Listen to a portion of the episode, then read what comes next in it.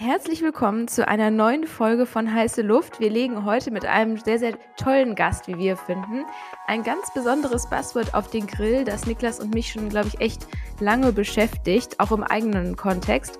Und das ist das Buzzword Handwerk. Ja, ich glaube, ein Buzzword, was jetzt in der besagten LinkedIn-Bubble nicht alltäglich ist, was uns aber total viel beschäftigt, weil wir der Meinung sind, dass Handwerk ja zum Beispiel auch im Marketing existiert. Insofern freuen wir uns heute sehr mit Theresa zu sprechen. Und bevor wir dich einmal löchern, wer du so bist und was du bislang so gemacht hast, kommt einmal die typische Runde Ketchup oder Mayo. Theresa, bist du bereit? Ja, ich bin bereit. Hallo. Sehr gut. Stadt oder Land? Also da ist meine Antwort definitiv Land. Ich bin wachechtes Dorfkind, bin auch äh, auf dem Land aufgewachsen und ich habe zwar schon zwei Jahre in München mal gelebt, mitten in der Stadt, hatte auch seine Vorteile, aber langfristig bin ich auf jeden Fall ein Landmensch. Okay, nachvollziehbar. Ausbildung oder Studium? Das ist tatsächlich sehr schwierig. Also ich tendiere eher zu Ausbildung, weil das einfach so viel näher an der richtigen Arbeitswelt ist.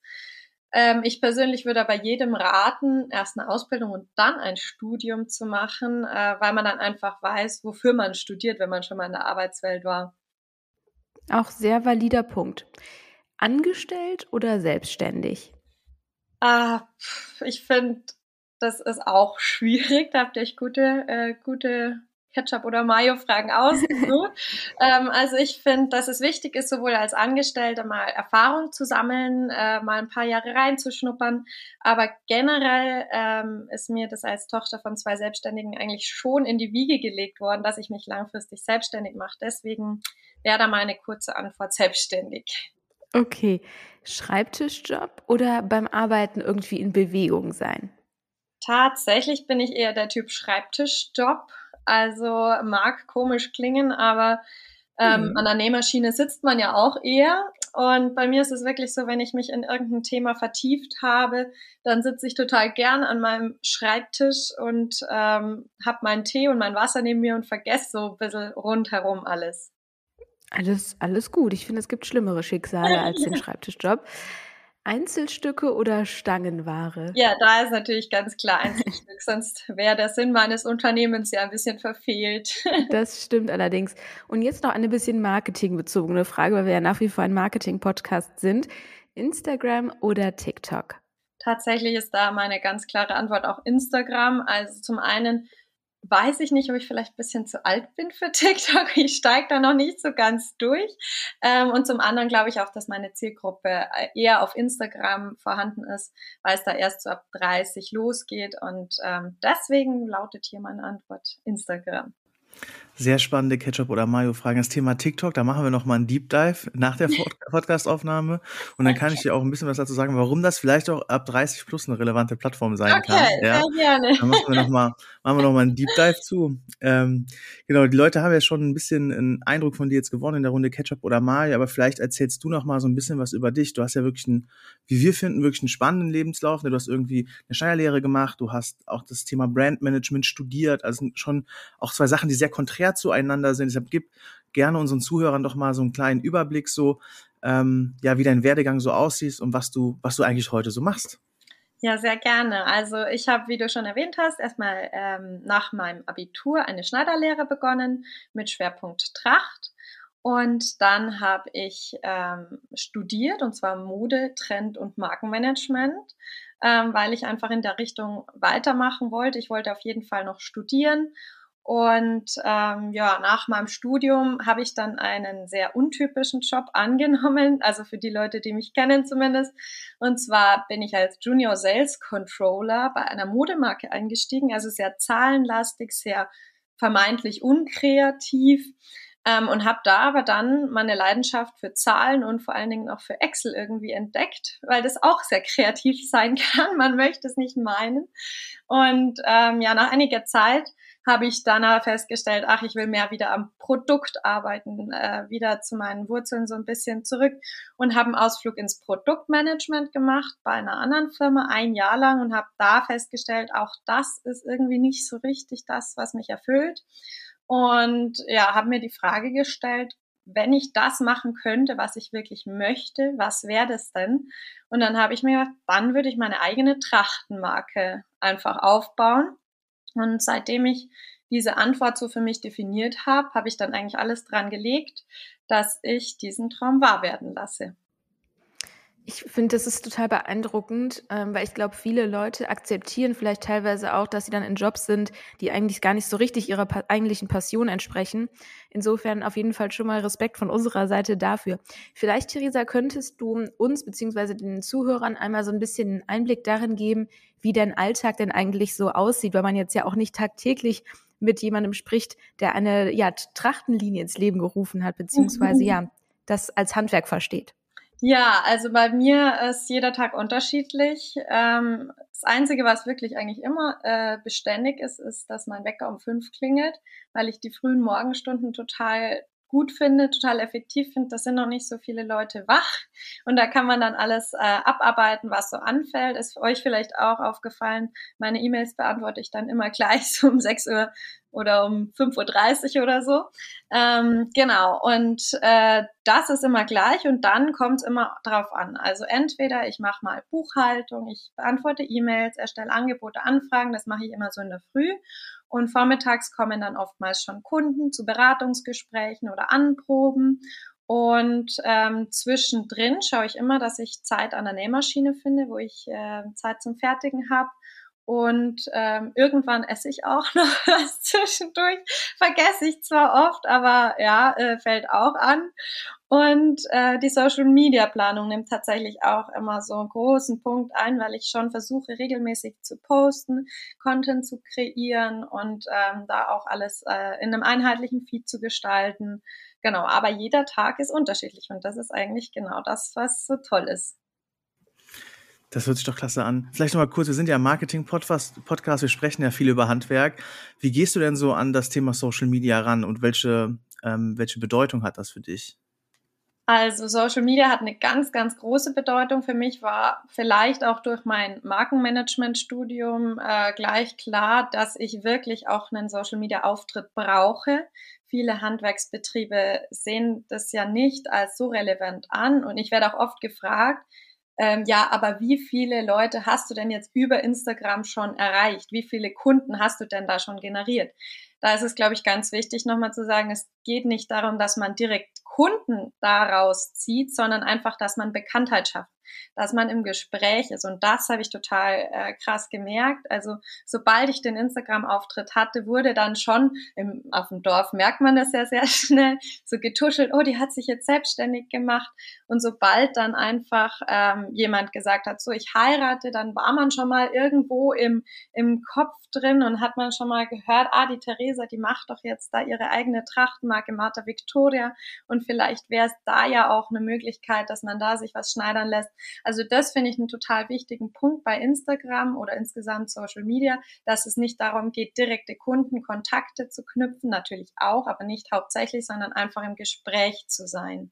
Ja, finde ich total spannend, weil ich glaube, dass viele Handwerker das nämlich auch so ein bisschen unterschätzen. Ne? Das glaube ich wirklich. Ich glaube, es gibt wahrscheinlich einmal so diesen klassischen äh, hier Gas, Wasser, ich wollte schon Gas, Wasser Scheiße sagen, aber so diesen Installateur, die glaube ich einfach so durch Mund-zu-Mund-Propaganda, ähm, wie soll ich sagen, ähm, so einfach eine, eine volle Pipeline haben. Aber ich glaube, wenn es dann wirklich um so ne, dieses Hochpreise-Segment, Handwerk im Sinne von auch Einzelstücke handgefertigt geht, glaube ich, ist es schon äh, total relevant, dort auch eine gewisse Sichtbarkeit zu haben. Zukünftig dann nicht nur auf Instagram, sondern auch auf TikTok. Ja, ähm, wir sehen dich da, du merkst es. Wir sehen, wir sehen dich da enorm. Ja, und ähm, deshalb vielleicht nochmal, wenn du ähm, über so ein Dürndl, ähm, also wenn du so ein Dürndl halt ähm, anfertigst, wie viel, wie viel Arbeit steckt da so drin? Also so zeitlich, ne? Also oder auch so vielleicht mal so einen Überblick zu geben, wie von der Idee bis zum fertigen Dürndl, was für Schritte sind notwendig und ähm, wie viel Zeit steckst du dann auch da rein?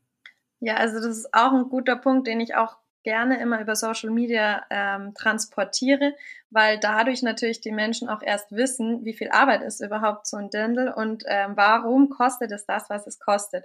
Also bei mir geht's los äh, mit einem ersten Beratungsgespräch. Das ist immer unverbindlich, immer kostenfrei.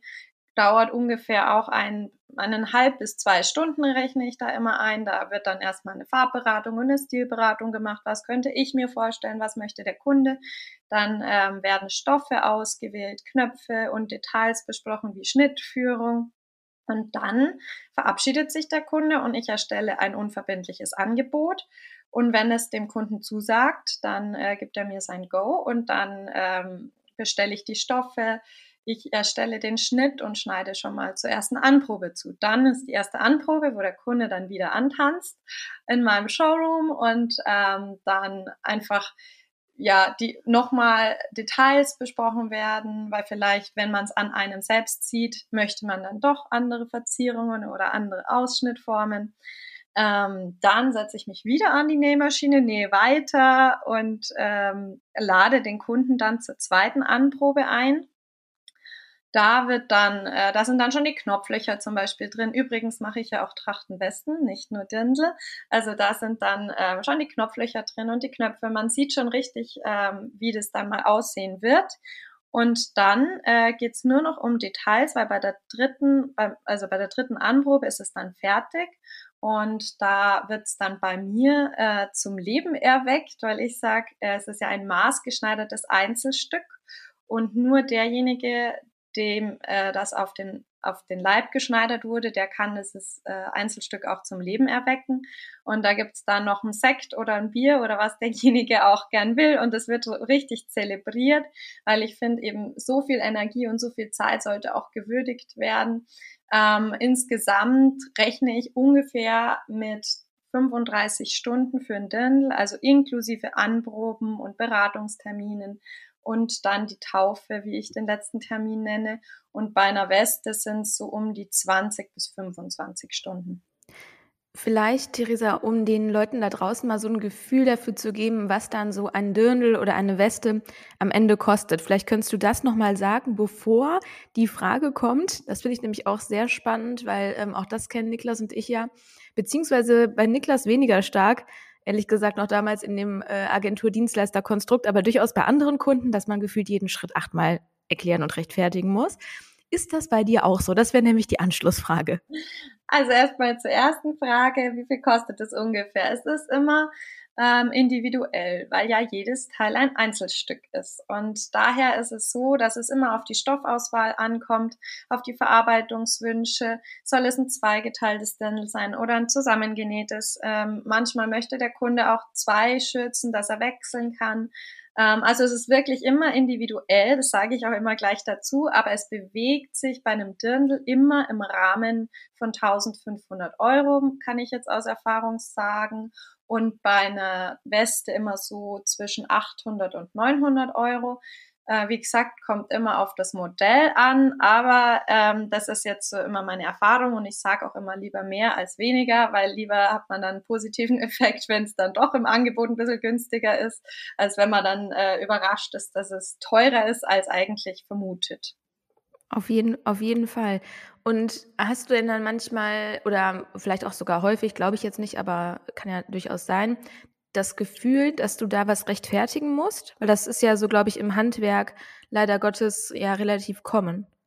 Total. Also ähm, es ist ganz schwierig, vor allen Dingen am Anfang für mich auch gewesen, diesen Preis zu kommunizieren, weil ich natürlich auch ähm, die Preise von anderen Schneidereien kenne und da war es wirklich ähm, auch erstmal so ein großes, äh, großer Aufschrei, sage ich jetzt mal, gerade im Dorf, das so zu verkünden und das kannst du doch nicht machen und bist du wahnsinnig.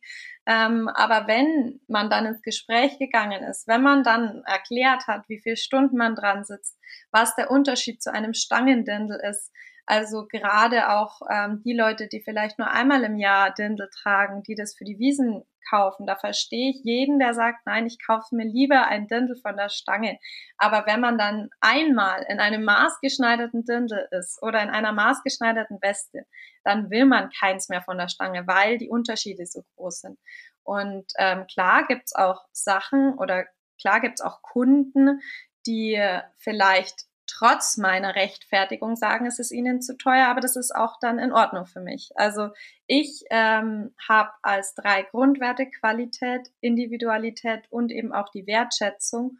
Und gerade die Wertschätzung ist mir total wichtig, dass ich sie meinem Kunden entgegenbringe, aber auch der Kunde mir und einfach die Zeit, die ich da reinstecke, auch wertschätzt.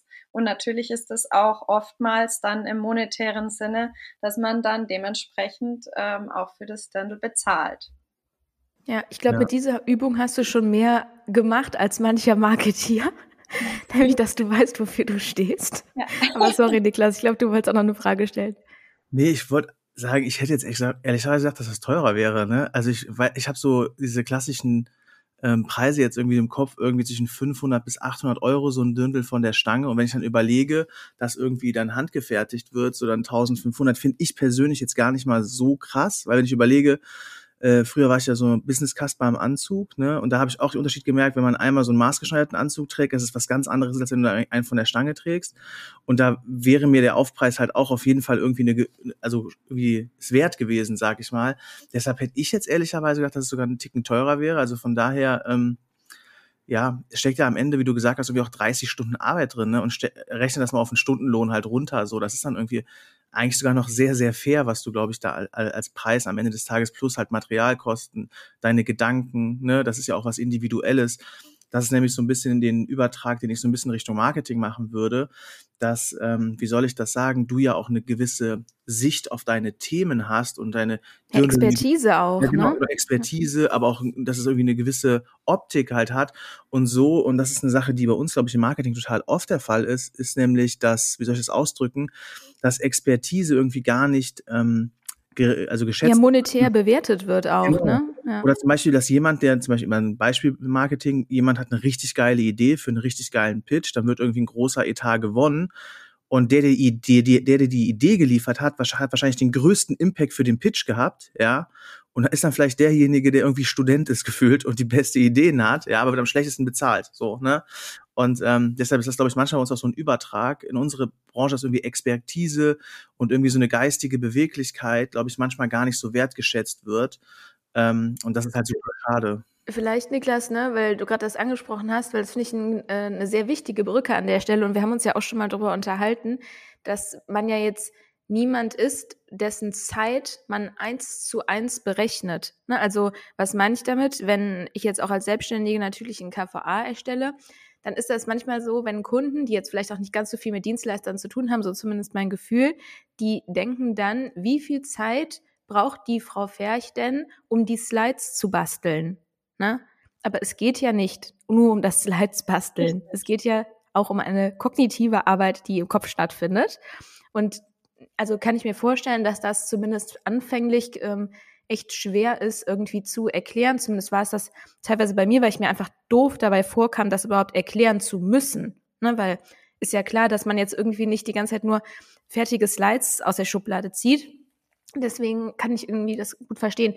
Zumal man ja auch sagen muss, wenn man einmal ein schönes Dirndl hat, es ist ja dann nicht so, dass man im nächsten Jahr wieder ein neues Dirndl braucht. Ja, genau. ja das ja. kommt ja auch noch hinzu.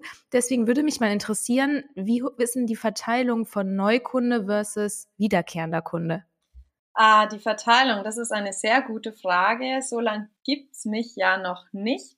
Aber meistens ist es so, dass der Kunde wiederkommt, alleine schon, weil ich zum einen eine lebenslange Garantie auf meine Produkte anbiete. Das heißt, ich vertraue meiner Qualität so sehr, dass ich sage, okay, du hast ein Leben lang etwas von diesem Produkt, diesem Einzelstück. Und zum anderen biete ich alle drei Jahre einen Service an, also wie quasi beim Auto ähm, wo ich einfach schaue, sitzt noch alles, passt noch alles, sind die Nähte noch äh, gescheit, franzt irgendwas, weil nach drei Jahren kann man da noch viel, viel richten oder viel retten, aber nach zehn halt nicht mehr. Und ähm, deswegen sehe ich zwangsweise meine Kunden alle drei Jahre spätestens. Aber ich habe wirklich sehr oft auch Kunden, die sagen, boah, das ist so toll, ähm, ich lasse wieder ein Dirndl bei dir machen. Oder wenn es nur eine Schürze ist. Und ich meine, die, wie du selber sagst, die Dirndl, die maßgefertigt sind, ich achte da sehr drauf, dass es zeitlos ist, dass es kein Trendthema ist, außer jemand möchte das explizit, sondern dass man da wirklich lange was davon hat, dass es nicht in zwei Jahren irgendwie aus der Mode ist. Und da kann man jederzeit eine neue Schürze drauf bauen lassen oder irgendwie sowas. Deswegen würde ich behaupten, meine Verteilung ist wahrscheinlich nahezu 50-50. Was ja schon mal richtig stark ist, ne? Also glaube ich, dass ähm, da am Ende des Tages irgendwie eine gewisse Qualität einfach überzeugt und die Leuten dann irgendwie auch zu glücklichen langfristigen Kunden macht. So und das ist ja auch, ähm, wie du eben so gesagt hast, so die Wertschätzung und die Bestätigung halt deiner Arbeit, ne? Dass du weißt, dass was du tust, kommt irgendwie an und die Leute kommen ähm, zurück. Total. Wir sind ja heute in einem Marketing-Podcast und wir haben ja eben schon ein bisschen über ne, Instagram gesprochen, aber auch einen kleinen Ausblick Richtung äh, TikTok gemacht. Aber wenn du jetzt ähm, so das Thema Marketing ähm, nochmal so ein bisschen für dich einordnen würdest, so ähm, was für eine Rolle hat das für dich ähm, und wie, du hast eben schon ein bisschen was erzählt, vielleicht wiederholt sich auch einiges, aber wie gehst du so ein bisschen an die Themen einfach an, was Marketing angeht? Mm, ich glaube, dass gerade dadurch, dass ich nicht so richtig in der Marketingwelt zu Hause bin, äh, dass ich da vielleicht manchmal recht naiv rangehe. Ich schaue einfach, was sind aktuell Themen, die meine Follower interessieren könnten. Was ich merke, ist, dass äh, tatsächlich dieses Thema Handwerk, Fertigung immer sehr gut ankommt.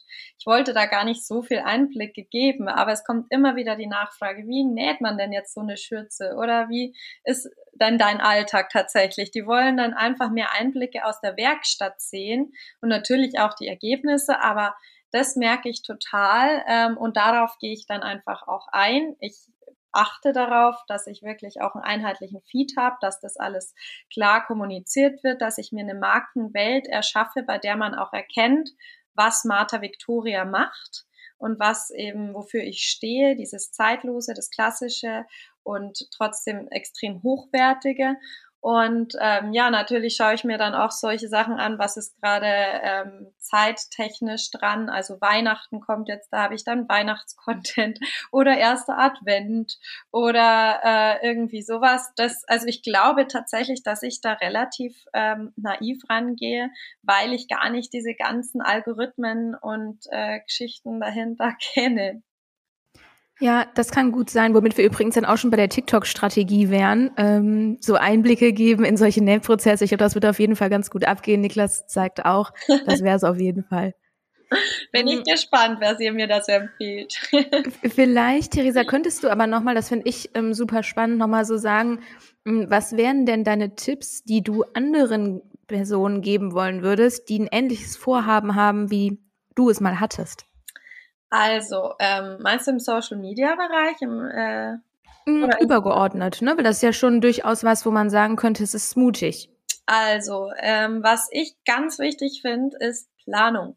Also wirklich immer Schritt für Schritt gehen, ähm, sich selber Ziele setzen, wann muss was passieren, ähm, sich das auch wirklich aufschreiben. Ich bin ein großer Freund von To-Do-Listen und wenn es auch im Alltag also, weil wenn man selbstständig ist, fallen ja trotzdem Alltagssachen wie Spülmaschine ausräumen, Wäsche waschen oder Staubsaugen an. Und gerade da mache ich mir dann einfach wirklich jeden Tag in der Früh per Hand, ganz oldschool, auf dem Zettel, was muss ich heute alles erledigen und ähm, ich glaube, dass man damit dann schon ganz viel hat für, äh, für einfach sein Vorhaben, sei es Selbstständigkeit oder irgendwas anderes, ähm, weil sonst schiebt man alles voneinander her und klar, wenn es dann beruflich läuft, aber im Alltag irgendwie alles untergeht, dann ist man ja auch nicht glücklich. Und ähm, Planung ist für mich der größte Tipp, übrigens auch im Social Media Bereich. Ich plane meinen Content immer vor. Ähm, für diejenigen, die das vielleicht nicht, sich damit noch nicht so beschäftigt haben, aber man kann Posts ja auch vorplanen mit gewissen Tools. Und das hilft mir sehr, weil ich nicht alle zwei bis drei Tage direkt Zeit habe, wirklich dann was zu posten, mir was zu überlegen, sondern einmal im Monat und dann plane ich den ganzen Monat vor und dann läuft es automatisch. Also Planung ist für mich wirklich das äh, Wort für solche Vorhaben. Voll gut. Das ist doch, äh, wir entwickeln uns ja Richtung Ende der Folge, ähm, doch zur Richtung, zum Ende der Folge eine, eine, ein spannendes, wie soll ich sagen, spannender Insight. Am Ende vergeben wir immer die sogenannte Extrawurst. Vielleicht noch, weil mich das, weil ich mir das gerade noch so in den Kopf ähm, kommt als Frage, weil ich das spannend finde. Sorry, Niklas, Alles fürs gut. Unterbrechen. Ähm, was ich mal interessant finde, dass du, man könnte ja sagen, jetzt klar bist du natürlich auch im Süden Deutschlands unterwegs, aber du hast ein saisonales Geschäft, würde ich jetzt nicht sagen, als jemand, der schon mal in München war. Aber was ich spannend fände, wie viel Prozent geht denn wirklich aufs Oktoberfest von deinem Business? Ja, das kann ich dir gut beantworten. Maximal fünf Prozent. Also wenn überhaupt. Was? weil die wenigsten mit meinen Dirndeln auf die Wiesen gehen. Weil das sind Dirndl. Das dachte ich mir nämlich. Ja, das sind Dirndl, in denen man heiratet, in denen man auf eine Taufe, auf eine Hochzeit geht. Ähm, also klar kann man auch Waschdirndl nähen lassen, gar keine Frage. Aber die, die meisten meiner Kunden gehen damit nicht auf die Wiesen. Das ist interessant, ja. Ja. Weil tatsächlich irgendwie so die Leute hier aus, aus NRW wahrscheinlich denken würden, so, das wäre irgendwie 80. 95, 5, ja. ja, aber tatsächlich ist es auch auf dem Land nochmal was anderes wie in der Stadt, weil auf dem Land hast du ja viel mehr Veranstaltungen, wofür du ein Dirndl haben äh, oder tragen kannst. Also wie gesagt, Taufen, Hochzeiten. Dann gibt's Vereinsfeiern, Weihnachtsfeiern, Schützen, äh, Schützenumzüge etc. Also ich trage mindestens 20 Mal im Jahr Dirndl. Das kann sich vielleicht jemand, der in der Stadt lebt, so, obwohl auch in München, gar nicht vorstellen. Und deswegen ist aber auch Dirndl so ein großes Thema draußen auf dem Land. Ja, total. Ich mag das persönlich auch echt gerne, muss ich sagen. Also jedes Mal, wenn ich gen Süden fahre, mhm. feiere ich das, weil das irgendwie, ähm, ich weiß auch nicht, so was auch sehr kulturelles, finde ich, einfach hat. Und ich es auch einfach super schön finde. Also ich finde es einfach ein sehr schönes Kleidungsstück. Mm, aber jetzt, Niklas, go on. Darf ich? Darf ich? Okay. Tu Dankeschön. Es. Das ist nett, dass du mir das jetzt erlaubst, die letzte Frage stellen zu dürfen in dieser Aufnahme. Ähm, Gerne immer doch. Ne? Die Extrawurst. Also gibt es jemanden, ähm, den du die Extrawurst vergeben möchtest, also jemand, der in dem Bereich Handwerk ne, oder auch über die Themen, über die wir gesprochen haben, besonders hervorgestochen hat? Ja, also ähm, ich habe mir natürlich im Voraus auch schon Gedanken gemacht und tatsächlich ist äh, unter anderem die Hutmacherei Wiesner so ein großes Vorbild für mich. Also die haben ja auch das echt toll gemacht mit dem Instagram-Auftritt und ähm, trotzdem dieses handwerkliche, das traditionelle. Und die sind ja mittlerweile über Landesgrenzen hinweg bekannt. Ähm, die werden von Bussen angefahren. Das sind richtige Sehenswürdigkeiten mittlerweile. Also ob ich so weit gehen würde, weiß ich nicht. Aber die haben das echt, also das ist wirklich ein großes Vorbild für mich, ähm, sowohl marketingtechnisch als auch handwerklich. Und äh, noch ein anderes, wenn ich zwei nennen darf, die kleiner sind, die vielleicht nicht so viele Leute kennen, sind die Lederhosen-Junkies. Die gibt's auch noch nicht lange, aber ähm, die machen das total authentisch. Die haben einfach auch Einblicke ins Handwerk, beantworten immer wieder Fragen dazu und äh, sind aber trotzdem total aktiv auf Social Media und ja, so in meinem Wachstum, also in meinem Verständnis von, äh, von Social Media gerade noch unterwegs. Cool. Vielen lieben Dank, Theresa. Ich fand es mal eine vor allen Dingen Folge, die mal nicht so ist wie die anderen. Das finde ich immer ganz äh, erfrischend. Und ich glaube, Niklas und ich sind durchaus zwei Personen, die Handwerk in jeglicher Art und Weise sehr, sehr zu schätzen wissen. Insofern wissen wir jetzt, sollten wir mal wieder nach München kommen, Niklas, was wir ja eigentlich eh mal geplant hatten, kommen wir auf jeden Fall vorbei. So sieht's aus. Du brauchst schon eine Weste, mit der gehe ich dann auf, aufs Oktoberfest. Nein, auf einen Umzug. Ja, natürlich. natürlich.